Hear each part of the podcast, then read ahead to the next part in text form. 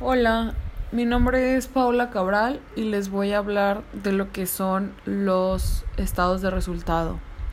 Bueno, esta es una de las herramientas de gran valor ya que entrega una radiografía de la realidad de la empresa, la información contenida en esta y permite tomar decisiones que harán crecer la rentabilidad de las operaciones comerciales. Pero, ¿qué es un estado de resultados? El estado de resultados es también conocido como estado de ganancias y pérdidas. Es un reporte financiero que muestra de manera minuciosa la situación de la empresa, es decir, si obtuvo ganancia o pérdidas en el ejercicio de un ciclo contable. Y en este hay tres elementos importantes que conforman este reporte financiero, y son los ingresos, los costos y los gastos.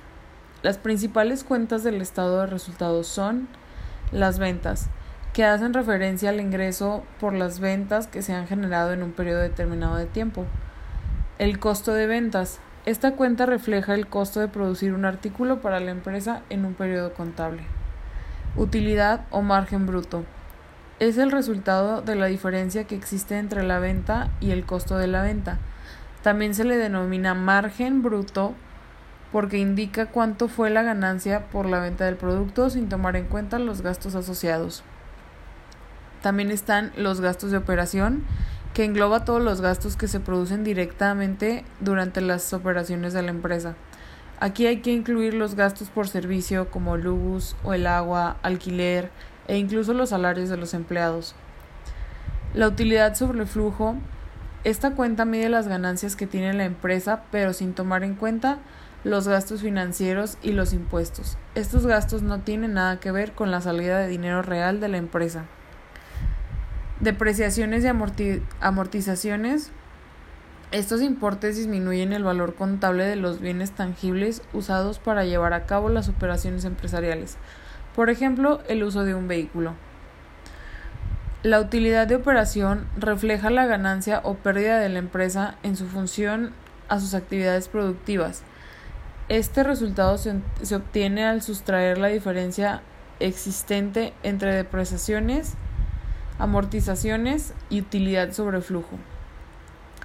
Gastos y productos financieros. Como su nombre lo indica, son los diferentes gastos que la compañía tiene, pero no están relacionados de manera directa con operaciones. Un ejemplo de estos son los pagos de intereses bancarios. La utilidad antes de impuestos se refiere a la cantidad a la cantidad de la ganancia o pérdida de una empresa después de cumplir con sus compromisos tanto operacionales como financieros. Impuestos son aquellos tributos sobre las utilidades que la empresa paga al Estado. Utilidad neta representa toda la ganancia o pérdida final que, que, la empresa obtenga como resultado sus operaciones anuales y por esto último entendemos los gastos operativos financieros y el pago de los impuestos. Gracias a que el estado de resultados tendrás una visión más panorámica de los ingresos, así como los gastos que debes considerar para tu empresa que cumpla con las obligaciones adquiridas y se expanda financieramente y evite futuras pérdidas. Muchas gracias.